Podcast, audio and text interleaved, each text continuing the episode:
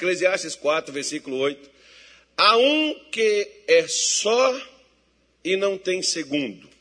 Sim, ele não tem filho nem irmã, e contudo de todo trabalho não há fim, nem os seus olhos se fartam de riquezas, e não diz: Para quem trabalho eu? Privando a minha alma do bem. Também isso é vaidade e enfadonha ocupação. Há um tempo atrás, eu falei sobre isso aqui lá em Tangará da Serra, uma live que eu fiz lá. Não sei se eu falei nos cultos, não me recordo. Mas esses dias me diz assim algumas aqueles crentes assim diz assim me tem vindo ao coração essa palavra, né?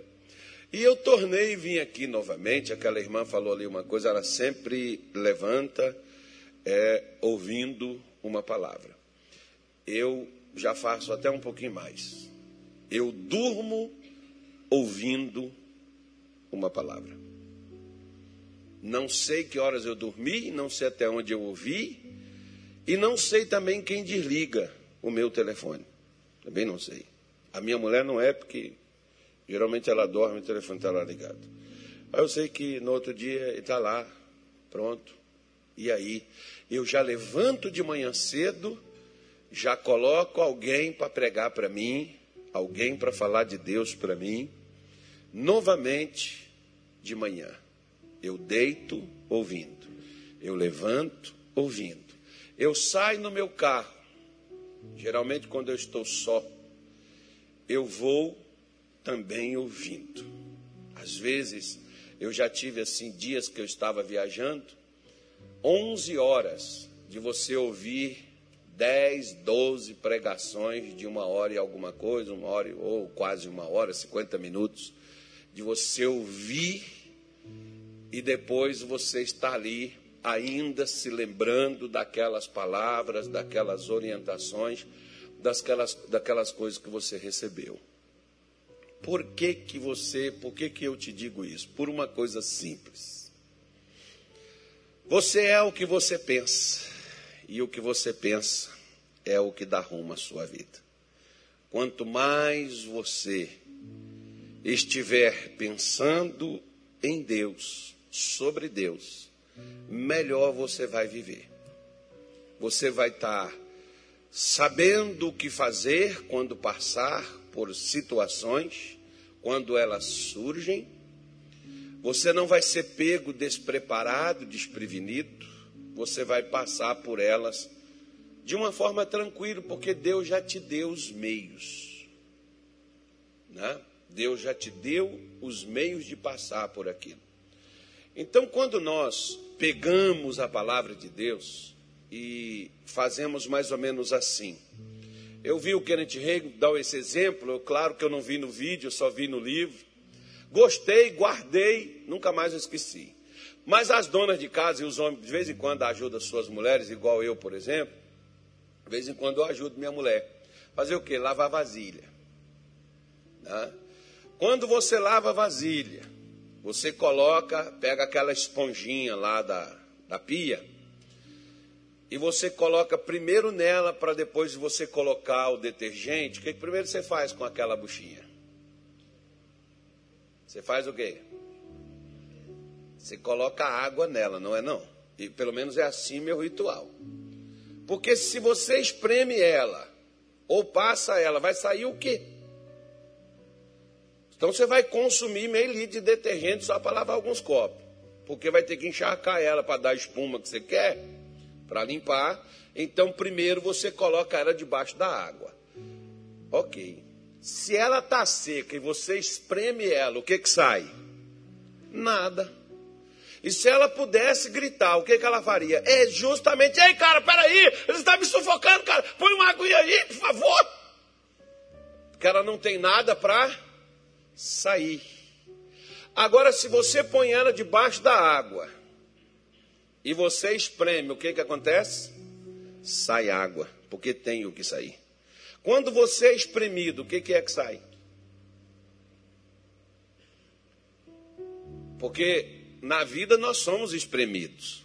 O que, que é que sai quando você é espremido? Nós somos espremidos quando você enfrenta problema.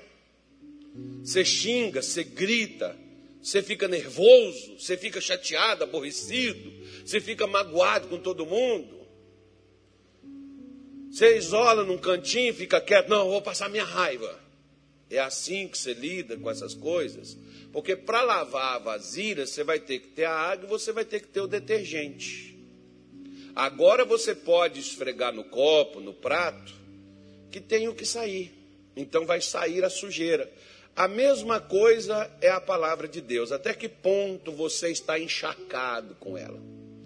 Se você estiver encharcado com os problemas da vida, com dívida, luta, dificuldade, doença, problema, tudo quanto é tipo de coisa que nos assola e nos perturba e nos preocupa, toda vez que acontecer alguma coisinha, o que, que sai de você? Eu sou doente, eu sou pobre, eu sou feio, eu sou fraco, eu sou não sei o quê, eu não tenho oportunidade. É esse chororô, essa coisa, esse mimimi que geralmente a gente anda, porque a vida está nos espremendo e nós então começamos a soltar o que nós temos. É o que nós temos.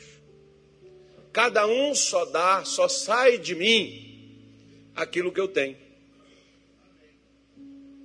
Não tem como, é igual, por exemplo.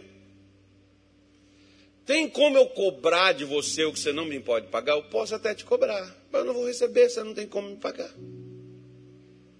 Como que eu vou receber de você? Se você não tem. Por isso eu preciso ter. Aí vem a pergunta né, que Eclesiastes, que é Salomão, que foi aquele rei sábio, capacitado, inteligente e tal. Esse homem, ele faz essa pergunta: ó, tem alguém que não tem, não tem uma mulher, no caso aqui seria uma segunda pessoa ou um marido, né? Porque quando uma pessoa morre, para quem fica os bens? É, fica porque ficou vivo. Não interessa quem morreu primeiro, né? Embora uns tenham, estão querendo matar os outros para poder ficar só. Aí, nós não, diga assim, nós não.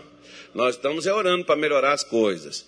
Mas tem uns que oram para morrer, né? Ou trabalham para morrer, ou matar o outro. Nem que seja de raiva. Aí ele diz: não tem segundo, né? não tem um filho, não tem uma irmã, não tem nada. Se não tem mulher, dificilmente vai ter filho, né? Se não tem uma irmã, não tem um pai, não tem uma mãe, não tem ninguém. Aí ele diz assim: para que trabalho eu? Ou para quem trabalho eu, privando minha alma do bem? Para que, que eu vou trabalhar? Para que, que eu estou trabalhando? Por que, que eu estou fazendo? Estou correndo atrás do vento? Porque quando tem pai, né, tem filho, e diz assim: para os meus filhos. Tem umas frases bonitas que você vê assim nos caminhões, para-choque, aquelas coisas assim. Né? Eu, eu gosto de ler quando eu estou na estrada, eu gosto de ler essas frases de para-choque, caminhão, quando eu estou assim atrás deles, numa velocidade né, menor, quando eu não estou passando. Aí eu gosto de ver essas frases, embora muitos agora não escrevem mais não. Mas antigamente tinha muito essas frases de para-choque de caminhão, adesivo naquelas vans, por exemplo, de transporte nas cidades né? É, tudo pelos meus filhos. Né? E aí bota o nome dos filhinhos lá, para quem aquela pessoa trabalha. né? Então as pessoas sempre dizem isso. É o amor da minha vida, para a esposa, tudo isso ele faz pela mulher, a casa, o trabalho, levanta cedo, aquele negócio todo, aquela correria que a pessoa faz, ela faz porque tem alguém o qual será beneficiado com o seu trabalho. Aí vem uma pergunta: se esse camarada aqui não tinha ninguém para deixar o que ele fazia, se não existia um herdeiro, para quem que ele trabalhava? Para quem trabalho eu? Ou seja, pastor, eu só trabalho porque eu tenho conta para pagar. Eu trabalho porque eu quero fazer minha faculdade. Eu trabalho porque eu quero ter minha casa. Eu trabalho porque eu quero ter meu carro. Eu trabalho porque eu quero viajar. Cada um de nós trabalhamos por um motivo. O pior deles é quando você trabalha e não consegue alcançar o motivo pelo qual você trabalha. Isso é o mais frustrante, o mais decepcionante. E não significa que trabalhando você vai alcançar aquilo para o qual você trabalha. Eu conheço muita gente que trabalhou a vida toda. E às vezes, por detalhes, às vezes a pessoa não conseguiu nenhuma aposentadoria, porque ela não conseguiu concluir o tempo de trabalho, ou qualquer coisa nesse sentido, ou não tem um advogado, ou sei lá. Tem muitas pessoas que às vezes, depois que descobre a fé, até consegue, resolve. Né? Aí muda a vida, muda a história da pessoa. Mas aí vem a pergunta: para quem trabalho eu? Para você não se decepcionar pelo que você trabalha, a primeira coisa é: não trabalhe para ter as coisas. Trabalhe para ser abençoado no que você faz. Quando você trabalha para ter as coisas, você vai querer muitas vezes, você vai atrapalhar Deus te abençoar. Como assim, pastor? Uf, quer ver? Vou te mostrar. Gênesis 12, abra aí na tua Bíblia aí. Agora, não, agora vamos começar a pregação, já pus o cimento. Bora lá. Gênesis 12. Viu, pastor Tânia? Primeiro, primeiro dia mais importante da sua vida. É o dia que você nasceu. O segundo dia é quando você descobriu para quê. O terceiro dia, irmão, não vou falar.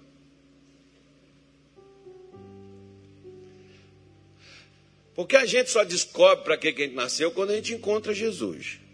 Quando você encontra, enquanto você não conhecer a Deus, você não sabe para que você nasceu, não, irmão. Diz assim, ó. Versículo 12, do, perdão, 12, 1. Ora, o Senhor disse a Abrão. Então ainda era o Abrão, não era o Abraão. Abrão, pai exaltado, mas que nem era pai. Sai-te da tua terra e da tua parentela, e da casa de teu pai para a terra que eu te mostrarei. Ele não sabia nem se existia.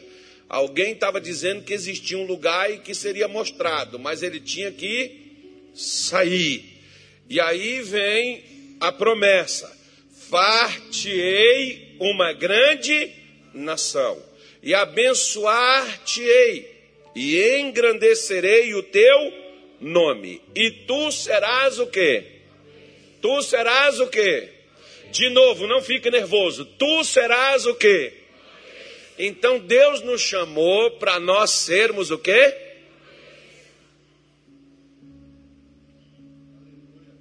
Não é para você ter. Até porque, por exemplo, no verbo hebraico, hebraico, por exemplo, não existe o ter. Eu tenho. Né? Não, tem, não existe. Eu tenho uma casa. Eu posso ter. Eu tenho isso. Eu tenho uma mulher. Eu posso ter. Você não vai conseguir. Eu tenho. Isso aqui é meu. Até porque tem gente que às vezes tem uma casa e de uma hora para outra perde. Um temporal, um acidente, qualquer outra coisa, ou enfim, ou tem que vender, ou sei lá. E tem gente que tem uma mulher e de uma hora para outra também perde. Tem um marido de uma hora para outra também perde. Né? Então, são possibilidades. Como assim a fé? A fé é possibilidade. Pode ser que eu consiga, vai depender de mim, não de Deus, ou eu creio ou não. Então você imagina, você está num lugar onde você está construindo sua vida, onde você está construindo sua família, igual no caso de Abraão, por exemplo, ele já está aqui com 75 anos, e Deus chega e diz para ele assim: sai desse lugar. Você já tem tudo, você conhece todo mundo, ainda mais naquele tempo eu estava conversando com o irmão, cadê, cadê meu xará? Onde é que você sentou lá atrás? o seu Carlos lá. Eu estava conversando com ele ali no portão ali, que eu saí para dar uma olhada na rua. Aí, voltando, encontrei com ele ali, estava ali conversando com ele. Né? E a gente falando lá de 1970 e alguma coisa. Que eu nasci em 67, então 74 eu já entendia. Já sabia, já ia para a cidade, corria de polícia, escondia, subia nas árvores, não me achava, estava né? no escuro. Mas, mas por que, que a polícia corria atrás de mim? Boa coisa não era, né, irmão? Então, mas deixa para lá, pula essa parte aí que também já prescreveu as coisas. Então, dá, dá uma média aí que também. E por outro lado, me defender, a defesa maior. Eu não era crente. Então pronto, não me condena. Mas você imagina, por exemplo, Deus chega para você e diz assim: sai da sua terra, 75 anos de idade. Você já conhece tudo, né? O irmão estava ali falando das pessoas que você conhece, tal, aquela coisa toda, você já sabe. E você você já conhece, já tem tudo esquematizado, tudo certinho, tudo direitinho, e Deus pega e diz assim: vem para um lugar onde eu vou te mostrar. Você não sabe nem se existe. Mas olha que coisa interessante. A pergunta que às vezes a gente não faz: Você iria? E por que que Abraão foi?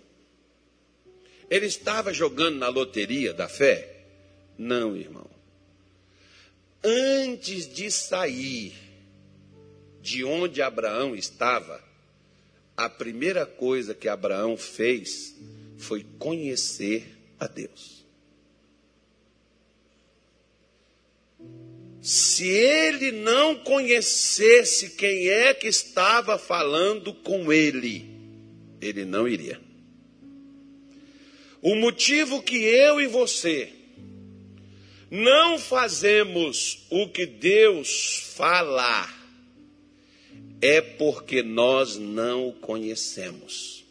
Não tente tirar leite de uma vaca que não tem leite. Não tente espremer uma laranja seca, não vai dar caldo.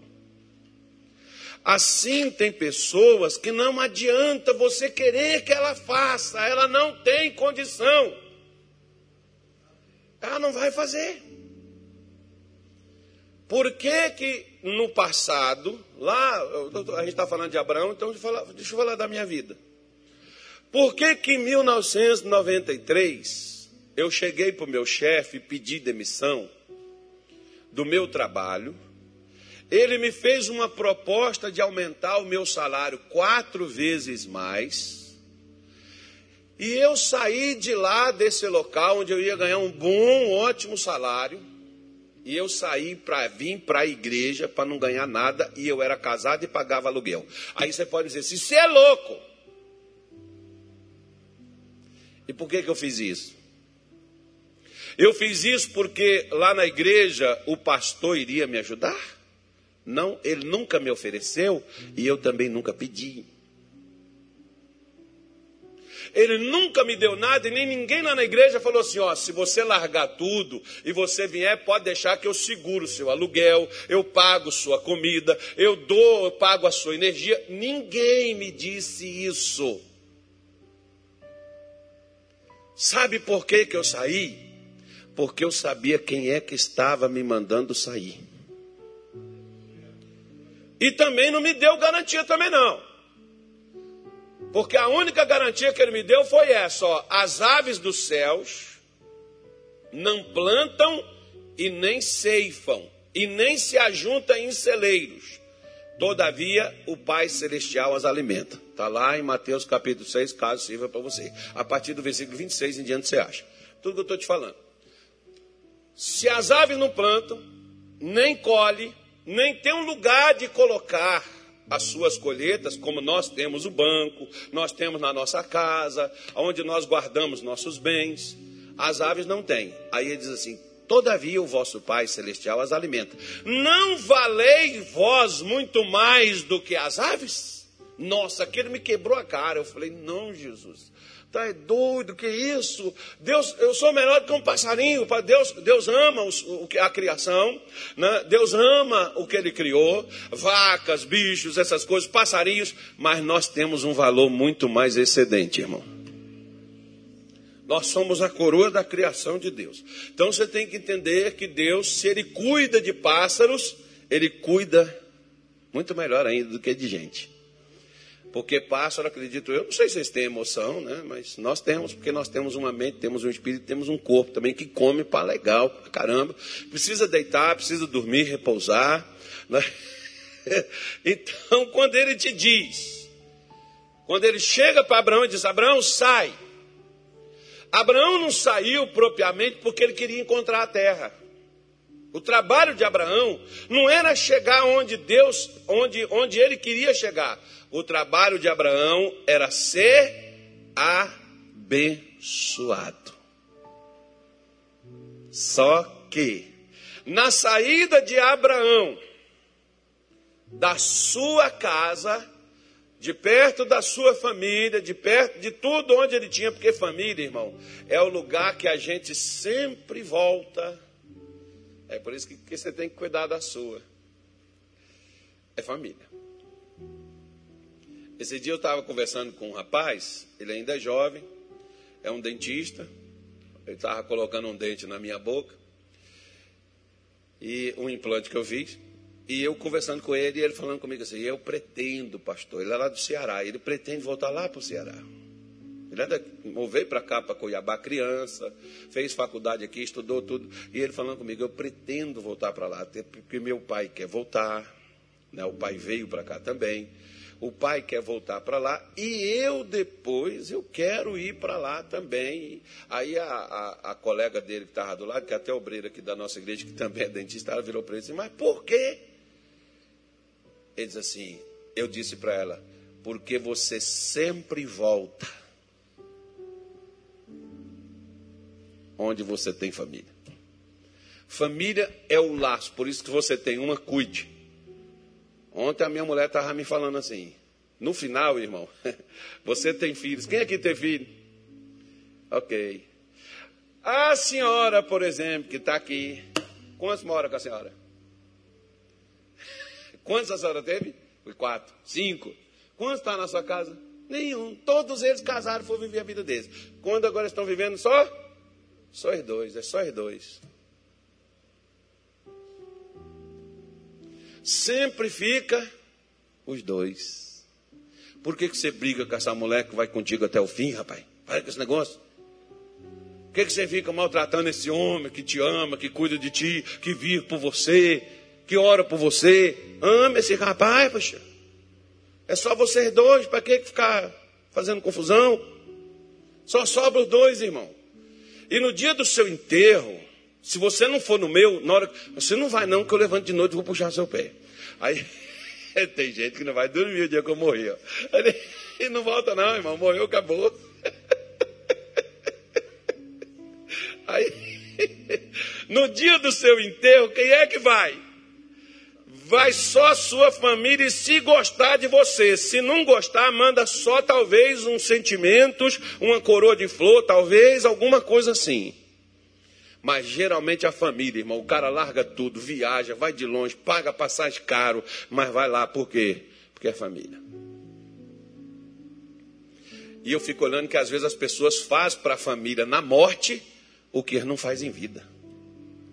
Poxa, se você pode fazer em vida, por que, que você vai fazer só depois que morreu? Dá um túmulo bonito para a mãe, enquanto ela viu na casa velha escangalhada. Dá uma casa bonita para ela, o túmulo lá não precisa não, morreu, acabou, enterra, para não feder, cá em cima, pronto. Guarda lá. A minha mãe falou assim: eu estou pagando, lá tem um negócio lá, tipo a Pax aqui, não. Eu estou pagando, que vocês não se preocupar, não vai ter prejuízo para vocês e para mim ter meu lugar. Mas já tem a sepultura lá do meu pai, o negócio tudo certinho lá, está tudo pronto. Lá cabe os dois. Né? Aí.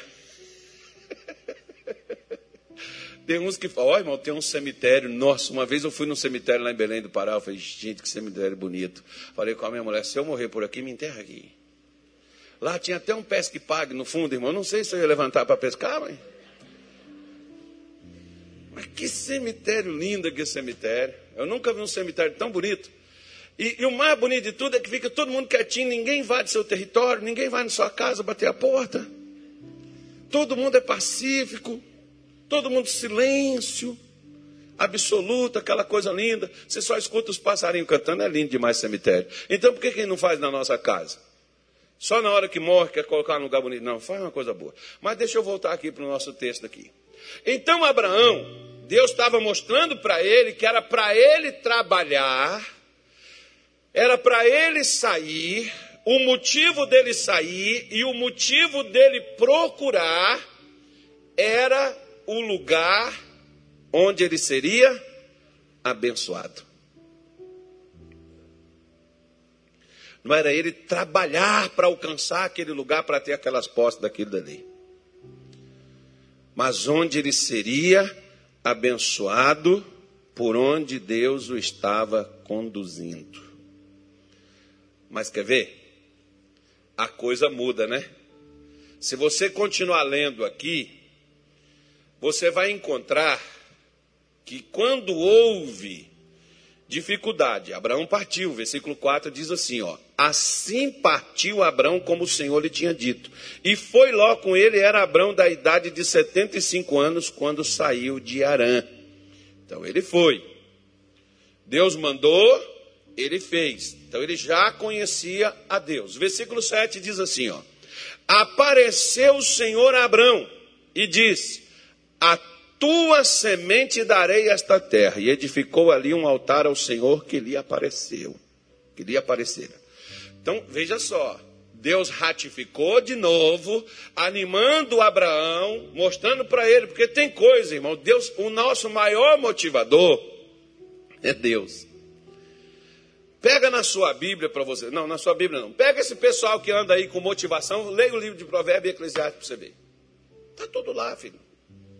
Eles só não falam que é de lá que eles tiram aquelas técnicas, aquelas coisas, está tudo ali. Né?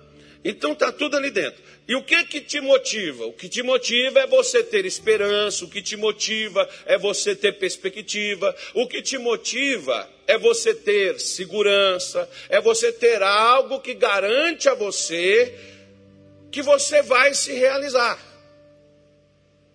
E quem nos garante de fato e se compromete com isso? Deus. E ele sabe nos motivar. Por isso Deus chega para Abraão e diz assim para ele: ó, a sua semente, semente aos filhos, aos seus filhos eu darei esta terra. Quando Deus falou isso, o que que Abraãozinho fez? Levantou um altar ao Senhor. Fez lá um altar para Deus, fez um culto bonito, cantou uns louvores maravilhosos, fez uma coisa tremenda. O que que Abraão começou a fazer? Ele começou trabalhar. Como assim, pastor? É, irmão, porque quando você faz altar, sabe o que, que você está fazendo? Você está preparando o lugar para Deus te abençoar. Você está trabalhando para Deus abençoar sua vida. Quando você vem num culto, você participa de uma reunião, você faz uma oração, você lê a Bíblia, você está edificando altar. Você está preparando o lugar para Deus trabalhar. Altar é lugar de sacrifício, onde você oferece algo. Porque nós queremos que Deus nos dê. Agora você lembra que para receber nós precisamos dar? Para a terra te dar o milho, o que você tem que fazer? Você tem que dar ela semente. Para te dar o feijão, você tem que colocar o quê? Arroz. Arroz não dá feijão, você tem que pôr o feijão. Para a terra te dar uma mão, você tem que colocar a semente lá. Enfim, o que você quer que a terra te dê, você tem que pôr a semente. A mesma coisa é na vida espiritual. Jesus comparou a vida espiritual justamente com essa, essas colocações. A, a mesmo, da mesma forma, eu tenho que preparar eu sou a terra, Deus tem a semente, ele põe essa semente dentro de nós, igual ele pôs essa semente dentro de Abraão, e Abraão está trabalhando essa semente. Ele está ali fazendo o altar, preparando para ter aquilo que Deus havia lhe dito. Mas você vai ver que lá na frente, você continua lendo aí, lá na frente, Abraão, quando ficou difícil, houve uma fome lá naquele lugar, houve uma seca, né? O versículo 10 fala sobre isso, estou só, só te posicionando. O que que Abraão fez na hora que ficou difícil? O que, que ele fez? O que, que ele fez? Versículo 10, eu falei com vocês, meu menino acompanhou, ele, ele, tá, ele não tomou café hoje, ele tem que tomar um cafezinho para ele ficar feliz da vida assim. Eu não tomei café hoje não, mas eu estou alegre. Hoje, hoje eu estou alegre, amanhã de novo. Não adianta você querer atrapalhar a minha felicidade, que não vai. Então diz assim: havia fome naquela terra. E o que, Abraão fez quando houve fome? Mas a terra não era o lugar onde Deus levou e mostrou para ele? Agora Abraão começou a trabalhar pelo quê? Ele estava trabalhando pela benção? Não, agora ele está trabalhando pelas provisões. Não tem gente que trabalha para comer, irmão? Pastor, eu não é nem só para comer, não. É só dá para viver mesmo. Meu trabalho é só para sustentar a casa, pagar o aluguel, comprar as coisas e tal com a minha família. Pois é, mesma coisa de Abraão. A gente vem, começa bem, depois a gente dá aquela escapulida, dá aquela saída fora assim de lado, mas a gente pensa que a gente está dentro. Por quê? Lembra do versículo que eu te falei lá de Mateus 6? Que se Deus cuida de passarinho, como é que ele não cuida de você? Eu não estou mandando você ficar dentro de casa quieto, deitado, e ficar lá na rede o tempo todo, balançando para lá para cá, dormindo o tempo todo, que Deus vai te suprir tudo. Não é isso que eu estou dizendo. Eu estou dizendo que existe um trabalho a ser feito, e esse trabalho a ser feito não é simplesmente para alcançarmos o que nos falta financeiramente, emocionalmente, o que nos falta em uma necessidade específica. Quem anda buscando o suprimento de uma necessidade sempre vai ter uma. Escuta o que eu estou te dizendo. Quando eu não servia a Deus, lá em casa era assim, ó. Quando não era eu doente, era a minha mulher. Quando não era minha mulher, era minha filha. Quando eu não tinha problema econômico, eu tinha problema de saúde. Quando eu não tinha problema de saúde, eu tinha problema econômico, tinha qualquer outro problema. Eu sempre tinha um problema. Então eu tinha que me concentrar naquele problema para poder resolver ele. Eu tinha que ir concentrar ali para poder tomar conta daquela coisa, acudir aquele negócio. Quando eu acudia daquele lado aqui, sabe o que acontecia? O outro ali escangalhava. Eu corria para acudir aqui, quando acudia aqui, o outro aqui escangalhava. Eu corria para acudir aqui, o outro ali já tinha escangalhado de novo. Deus, que vida, que inferno. Meu Pai eterno, Jesus, tenha misericórdia. Senhor, isso até depois de ter ido para a igreja e não conhecer a Deus. Porque dentro da igreja, eu já contei para vocês, eu passei fome. Dentro da igreja. Passei necessidades. Tive dificuldade, filho. Situação complicada. Por quê? Porque as pessoas dizem, vai para a igreja buscar a Deus. Mas eu venho para a igreja para buscar a Deus, qual é a minha motivação? É levantar o que escangalhou. Por que, que você está dentro de igreja e sua vida está sempre escangalhada. Porque você quer levantar ela. Você quer resolver o problema. Não, ninguém está entendendo, mas eu estou falando assim mesmo. Vamos embora. Agora, se a coisa já estava ruim, ficou o quê? Ficou pior, porque aqui tinha uma fome, mas Deus estava no lugar. Só que Abraão já está desfocando o foco dele, ele fez um altar, ele preparou o lugar da bênção, mas na hora de ele ter a bênção, o que, que ele faz? Ele sai de lá. E para onde que ele vai? Para o Egito. Aí deixa eu te dizer uma coisa. O que que tinha no Egito, irmão? O que que a descendência de Abraão virou no Egito? Escravos. Prisão, fome, miséria, dor, religiosidade. Eles tinham deuses lá para tudo.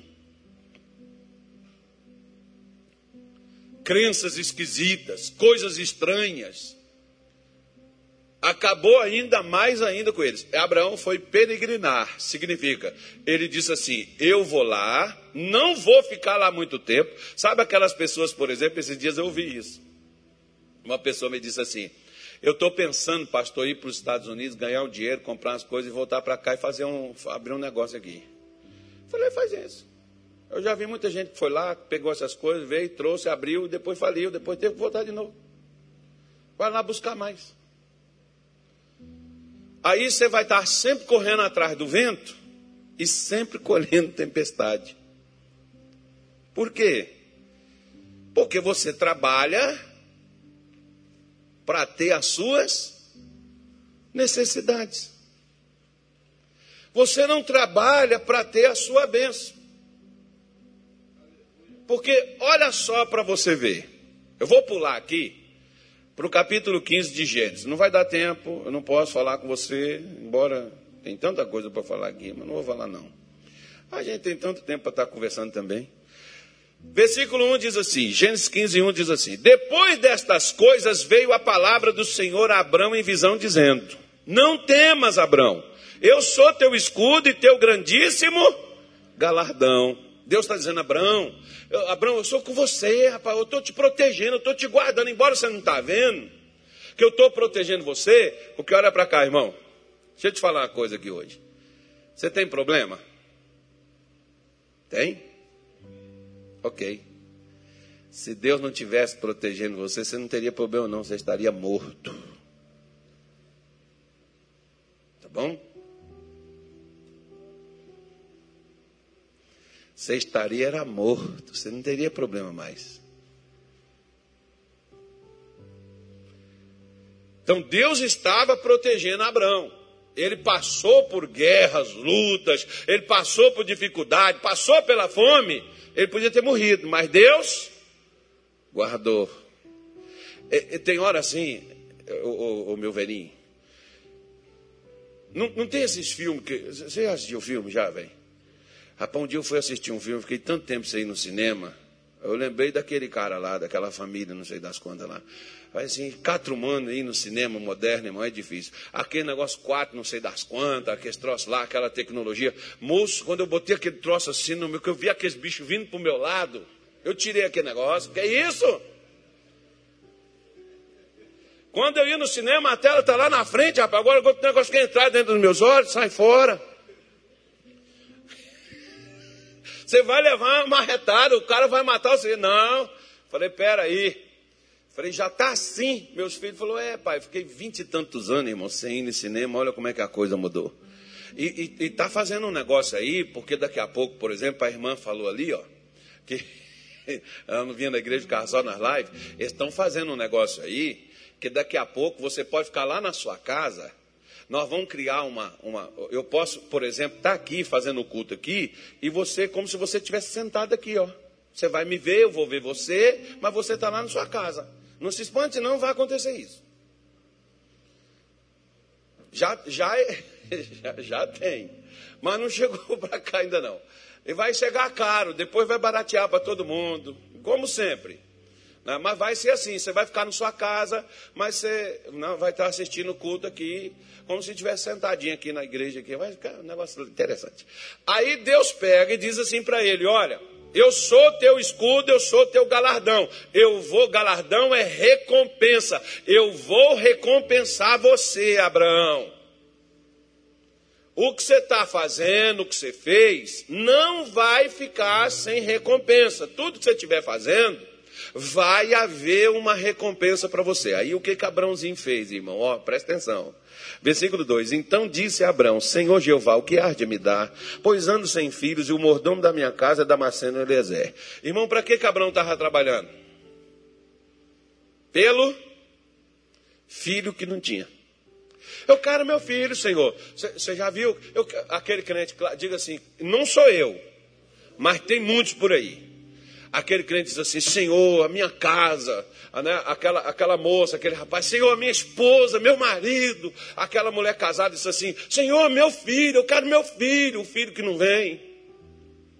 Aí você que está desempregado diz assim: É o meu trabalho, Jesus, eu quero o meu trabalho, Senhor, me dá meu trabalho, é trabalho. Aí quando Deus te dá o trabalho, você diz: Senhor, não aguento, estou trabalhando demais.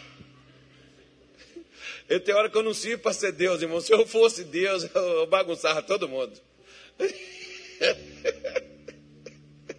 Ainda bem que eu não sou. Graças a Deus por isso. Né? Ainda bem que eu não sou Deus. Mas aí, aí Abraão está aqui. Ele volta de novo. Ao invés da bênção, ele foca na necessidade. Se você é a pessoa que foca em necessidade, você nunca vai parar de trabalhar. e você vai ser escravo do trabalho e não vai ter nada. Vai morrer pobre e a gente vai ter que fazer uma vaquinha para te enterrar. Mas pode deixar que a gente faz. Pra você não vir puxar nosso pé. Aí... Por quê? Porque necessidade, meu irmão, elas sempre vão existir. Mas quando nós paramos de buscar a necessidade, sabe o que que Paulo falou com a igreja de Filipos, no capítulo 4, versículo 19 de Filipenses? O meu Deus suprirá todas. Não é só uma, todas, porque eu, como ser humano, eu não tenho só uma necessidade. Eu tenho várias. Eu necessito de paz, eu necessito de saúde, eu necessito de prosperidade, eu necessito de alegria. Eu tenho muitas necessidades, assim como você. Nós vivemos no meio, nós precisamos de proteção, nós vivemos no meio de gente má. Nós precisamos de segurança, nós precisamos de tanta coisa. Que se você for correr atrás desse seguro, não existe gente que faz esse seguro para você. E no entanto, Deus nos dá um seguro com cobertura total. Quando ele nos mostra isso, quando ele nos dá isso. E Abraão está correndo atrás de um filhinho. Você vê que antes ele estava correndo atrás do quê? Da comida. Agora ele está correndo atrás do quê? Do filho. Aí sabe o que, que Deus fez com Abraão? Fala com seu vizinho assim, irmão, para de ficar correndo atrás das coisas. Fala para ele assim, quando Deus está Deus tá olhando para você, e as coisas estão correndo atrás de você. Mas você está correndo tanto que as coisas não te alcançam. Né? Para um pouco que as coisas vão chegar no lugar, vai alcançar você. Você está correndo tanto que a, a benção não alcança você. Nossa, nós estamos muito rápido. Né? Aí, Aí agora está correndo atrás do filho, Senhor, o que, que há de me dar? Cadê meu filho? Meu filho, eu tenho um escravo lá na minha casa que vai herdar tudo que eu tenho, Deus. Eu não tenho filho, não. O Senhor falou comigo que ia dar, cadê o filho? O Senhor deu terra, o Senhor deu herança, o Senhor deu tudo, o Senhor deu ouro, o Senhor deu prata. Porque lá no capítulo 13 de, de, de, Número, de, de Gênesis, diz que Abraão estava rico. Gado, ouro, prata. Mas ele ainda tinha necessidades. Ele não foi para o Egito por causa da prosperidade? Ele não conseguiu? Ele não conseguiu gado? O capítulo 13, versículo 2 te diz isso aí. Ele tava, tinha ouro, ele tinha prata, ele tinha gado, ele tinha, tinha servo. Você vê que ele tinha 318 pessoas que trabalhavam para ele. Se você tem uma empresa com 318, meu irmão, seu movimento tem que ser grande. Tá? Você tem que ter um movimento muito bom. Aí agora ele está aqui. Né? Depois ele teve a necessidade de soltar o sobrinho dele, que foi o Ló, no capítulo 14. Aí depois ele tem aqui a necessidade, a, a necessidade de proteção. E Deus chega, eu sou teu escudo, eu estou te protegendo. Não, porque a gente sabe, o senhor sabe, né, pastor, que esse mundo que nós vivemos, essa situação toda que nós estamos. Pois é, irmão. Olha pra cá. Você viu o que, que passou aí recente? Tem dois anos que essa coisa está passando e Deus não te guardou. Ah, mas é que eu fiquei assim. Ah, ah, hum, estou aguentando, não está faltando nada. Mas não voltou a respirar de novo, você não está vivo, o crente. É, mas é que eu tive que tomar um remédio, mas você não está vivo. Teve gente que foi, Deus levou, e você está aí. Será que Deus deixou você vir para cá para ficar aqui sofrendo? Para ficar, ficar aqui padecendo? Não, se fosse para isso, ele tinha te levado, aí. Agora, para que, você trabalha? Para quem trabalho eu? Então, sabe o que, que Deus faz? Deus fez assim, quer ver? Ó? Versículo 5, pula lá. Gênesis, 3, Gênesis 15, 5. Eu estou terminando. Digam graças a Deus. Isso.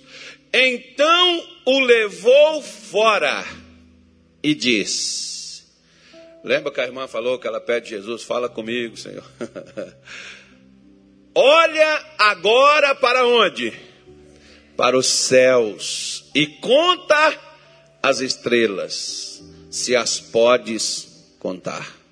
e disse-lhe: Assim será a tua descendência. Fala para o seu vizinho, me ajude a pregar aí. Fala assim, irmão.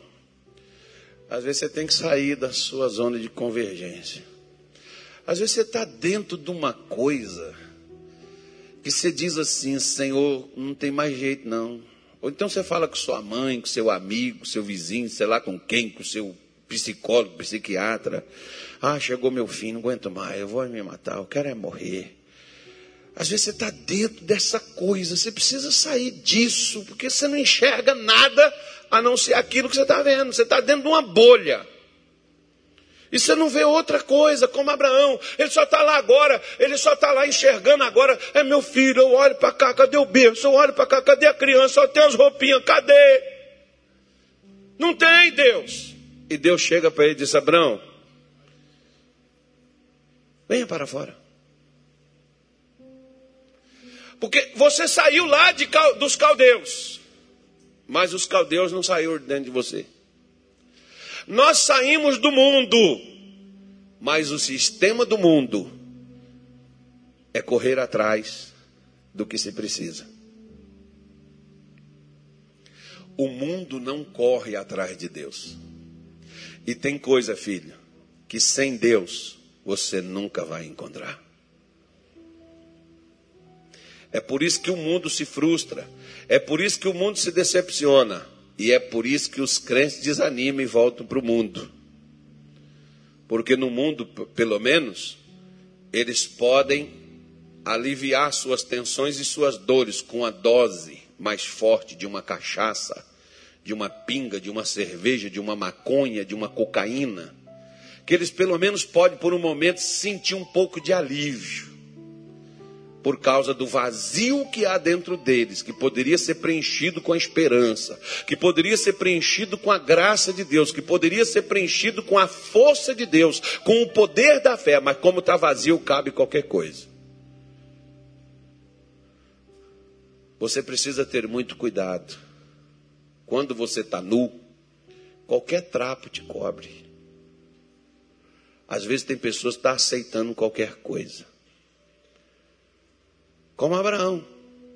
Ele já estava querendo colocar um escravo para herdar o que Deus havia prometido que daria. Mas onde que Abraão está trabalhando para Deus dar? Ele está trabalhando dentro de sua casa. Porque a solução que ele está vendo é um escravo. Esse aqui é que vai dar tudo que eu tenho porque até agora o Senhor não me deu filho. Então Deus está dizendo para ele: como que eu vou te dar filho se você está ligado em um outro sistema, em uma outra coisa, buscando a solução em outro lugar? Ei, meu irmãozinho, como que Deus vai te abençoar? Se ao invés de recorrer às palavras de Deus, você recorre aos sistemas que você já conhece. Quando você precisa de dinheiro, onde você recorre? Você não dobra seu joelho no chão e, e, e, clama a Deus pelo cumprimento das promessas dele de abrir os céus e te dar chuva no tempo certo e abençoar o trabalho de suas mãos, porque seu trabalho é para quê? O seu trabalho é só para te entreter, o seu trabalho é só para te carregar, é só para te ocupar, o seu trabalho é só para comer, o seu trabalho é só para pagar conta, o seu trabalho é só para pagar dívida, é só para isso que o seu trabalho serve. Não serve para mais nada. Deus não pode fazer nada além do seu trabalho. Deus ficou parado no seu trabalho. Naquele saláriozinho que você recebe, que só dá para pagar as contas que você tenta correr atrás todo mês. Deus está limitado àquilo dali. Por isso ele está dizendo, Abraão, sai para fora. Eu te chamei, eu prometi te abençoar e eu vou te abençoar e eu estou te instruindo para abençoar e para mudar a sua vida. E como prova de que eu vou mudar, porque você não vê estrela dentro de casa, né, meu irmão? Só se for na sua testa. Então, levou uma marretada aí, pum, vai ver estrela. Né? Mas dentro de casa você não vê. Deus chama ele e diz assim: olha para cá, olha para cima. Você precisa, diga assim, nós precisamos olhar mais para cima. Você está olhando muito para baixo. Quando você olha para baixo, você vê as suas dificuldades, você vê suas lutas. Olha para cima, de onde vem a sua vitória, onde vem o socorro para o teu problema cá embaixo. Ó. O teu Deus te socorre, o teu Deus te vê, o teu Deus vem ao seu auxílio. Faça altar. Faz altar para Deus, ao invés de você estar tá construindo. Não, não, pastor, estou preparando já a minha partida. Você que sabe, aí a vida é sua, você faz com ela o que você quiser. Mas Deus chama ele e diz assim: Abraão, sai para fora. Veja as estrelas. Assim vai ser tua descendência se você puder contar. Você pode contar as estrelas, Abraão? Você já tentou contar a estrela, irmão? Eu muitas vezes. E diz uns caras aí, especialistas em judeu, que se você gosta de contar estrela, você tem sangue judaico. Eu não sei, mas não, sangue. Não, né, você, tem um parentesco com, com, com, o povo judeu. Se você gosta de contar estrela. Eu, quando era criança, ficava muito contando estrela na porta de casa. Aí depois tinha uma que caía. Aí quando ela caía, ela não caía, ela mudava de lugar. Aí, olha lá, olha lá, olha lá, olha lá. Não podia, irmão. Não fala. Por quê? Senão vai dar verruga em você. Não é assim? E você sabe por que, que essa coisa surgiu da verruga, se você mostrar a estrela mudando de lugar? Porque quando os judeus foram trazidos para cá, para o Nordeste aqui, ó, e para não descobrir que eles eram judeus, o que, que as mães fizeram? Os judeus fazem isso mesmo, eles contam estrela as mães começaram a mostrar para os filhos e dizer: Filhinho, não mostra quando a estrela estiver caindo, senão dá verruga. Era para as crianças não fazerem isso, para as pessoas não saberem que eles eram judeus, porque eles eram perseguidos. Se soubesse que eram judeus, eles seriam perseguidos. Para não serem perseguidos, as mães criaram essa, essa coisa para as crianças não denunciarem. E pegou, né? Não ficou só nele, saiu para a gente também que lá em casa isso chegou. Você não podia ver a estrela quando você falava, ah, não, vai sair verruga.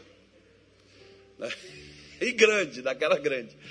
Depois tem que pegar sal grosso, passar assim em cima, assim, ó, até arrancar a verruga.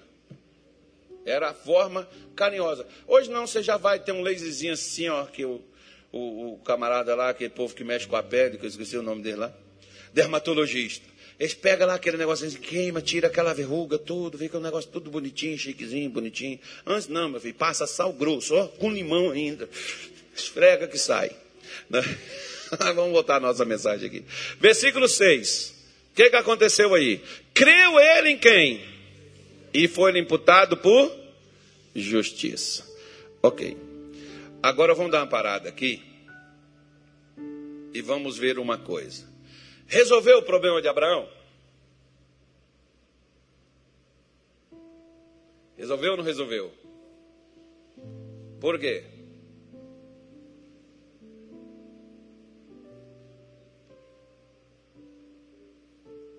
Ele não creu. E não foi imputado a ele o direito. Justiça é o direito que é dado. Não foi dado a ele o direito de ser abençoado, de ter o filho. Não foi dado? Foi ou não foi? Ok. Então preste atenção. Por que, que o menino não nasceu?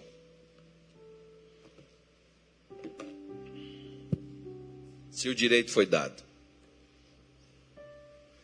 Por que, que o menino não nasceu? Por quê?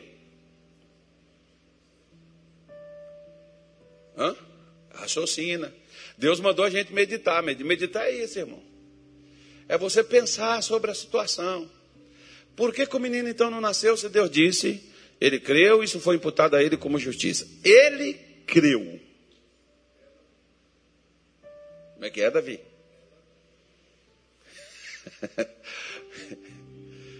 ele creu. Só que Sara não. Tanto é que Sara deu uma solução para o problema. Qual foi a solução que Sara deu? Deita com a minha escrava. Agora olha para cá. Se a sua bênção está atrelada a uma outra pessoa. Ah, pastor, então eu estou ferrado, porque minha mãe não crê, meu pai não crê, meu filho não crê, minha irmã não crê. E tem que ser nós duas. É bom quando Deus faz isso, irmão. Por quê? E a maioria das bênçãos não é só sua, não. Tem mais alguém atrelado naquilo ali. Então o que, é que você precisa fazer? Você tem que trazer a outra parte para junto contigo.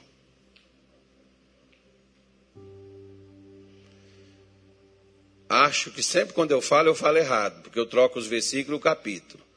Mas eu acho que seja Mateus 18, 19. Se não for Mateus 18, 19, é Mateus 19, 18.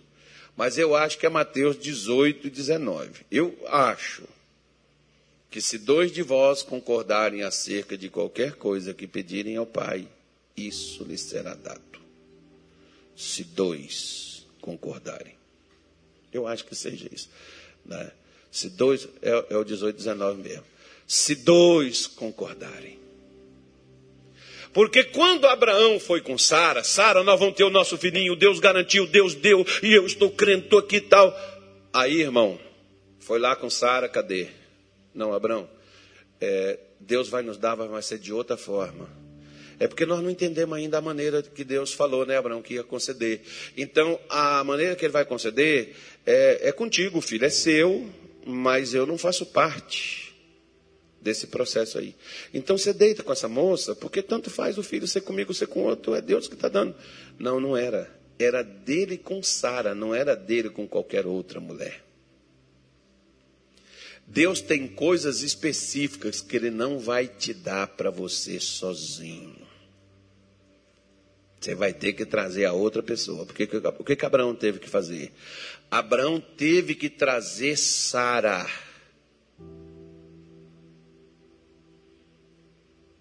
Para onde ela deveria estar. Porque quando ela saiu, Abraão saiu do, de Ur dos Caldeus, ele não saiu sozinho, ele já saiu com Sara. Ele não estava só, não. A promessa envolvia eles dois. Quando você veio para Jesus, você já estava solteira? Não, eu estava casada. A promessa diz respeito a você e quem já estava com você. E Deus vai trazer. E Deus traz. Por quê? Porque diz respeito. Por isso que eu digo: não abre mão do que Deus lhe deu. É seu. Assim que você recebeu o chamado, já está tudo incluído, todo mundo, é igual um pacote. Não, isso aí inclui tudo, né? Fazer igual um camarada que ele foi viajar no navio, comprou um pacote, ele não sabia né? já estava tudo pronto lá, ninguém formou nada para ele também. E ele viajou na viagem todinha, só bebia água. E o pessoal, vamos comer, tá? Não, não queria, porque ele não tinha dinheiro para comer, porque todo dinheiro ele pagou no pacote, mas estava tudo incluído. Então tem gente que está passando fome, irmão, quando a bênção já foi tudo incluída, porque foi tudo, é tu e a tua casa, já está tudo incluído tudo. Agora o que, é que eu preciso fazer? Abraão teve que trazer Sara para a mesma fé que a dele. Sara ainda não estava na fé que ela deveria estar. Se a bênção de Deus envolve você e mais alguém, você vai ter que trazer aquela pessoa. Abraão não trouxe.